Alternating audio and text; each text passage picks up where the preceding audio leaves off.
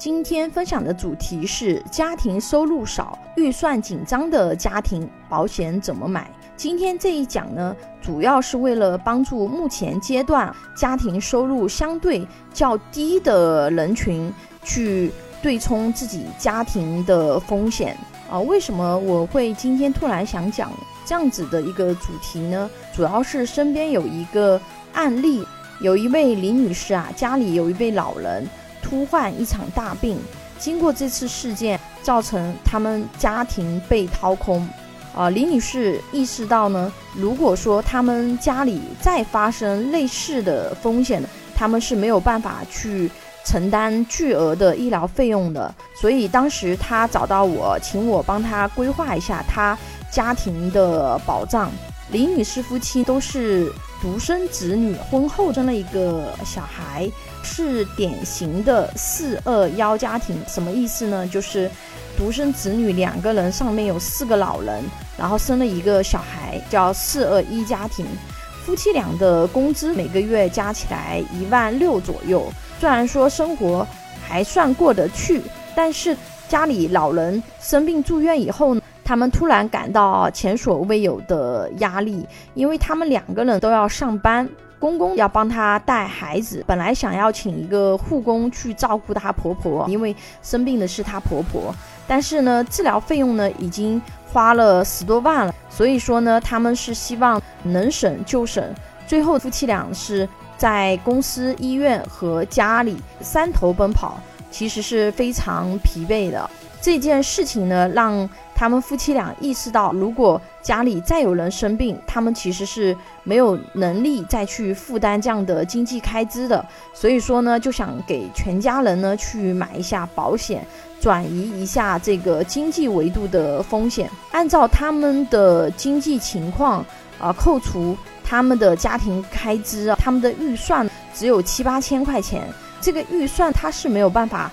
配齐四个老人、一个孩子和夫妻俩的保险的，所以说只能够优先去保他们目前最重要的成员，就是他们一家三口的保险，因为他们夫妻俩是家庭经济支柱，孩子保费相对比较便宜，老人的呢可以等手头宽裕以后呢再去补齐。他们这一家三口的方案只要八千多块钱，保障还是比较不错的。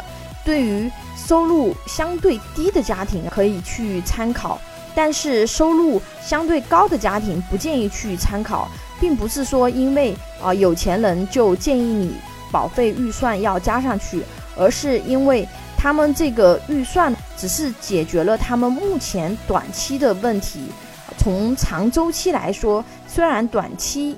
预算相对较低，但是拉长周期来说，它不一定合算的。价格低是因为减少了一些保险的功能，是阉割掉的版本。低预算呢，可以解决他们家庭短期的问题，但是是做不到终身的保障的。但是对于低收入的家庭，可以先解决他们这个阶段的保障问题。他们家庭的保障框架可以给大家参考一下。第一个呢是百万医疗险，一家三口都是要做的。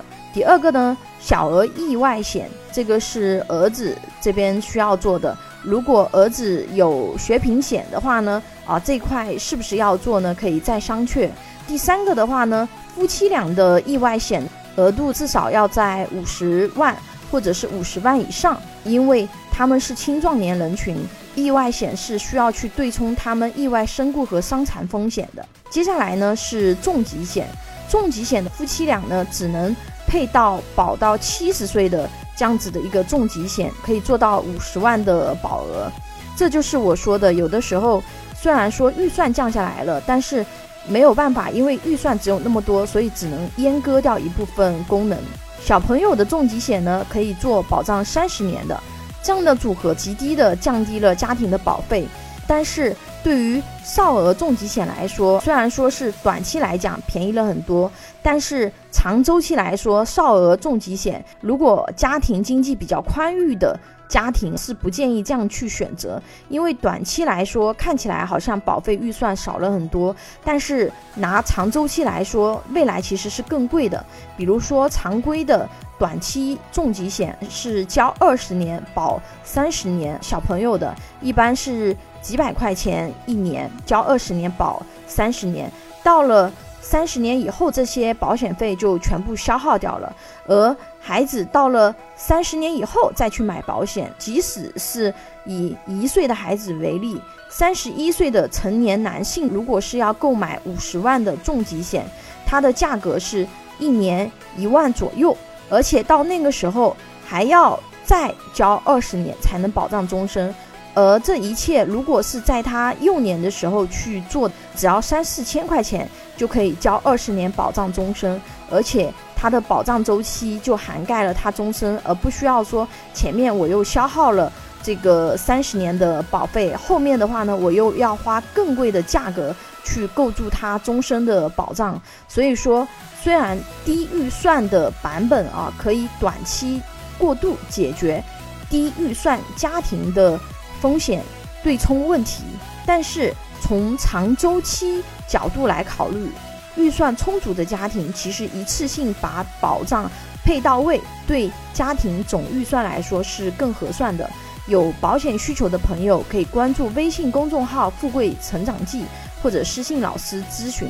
拥有一百多家保险公司产品库，可以轻松货比三家，帮助有保险需求的家庭省钱省时间。关注我，教你买对保险。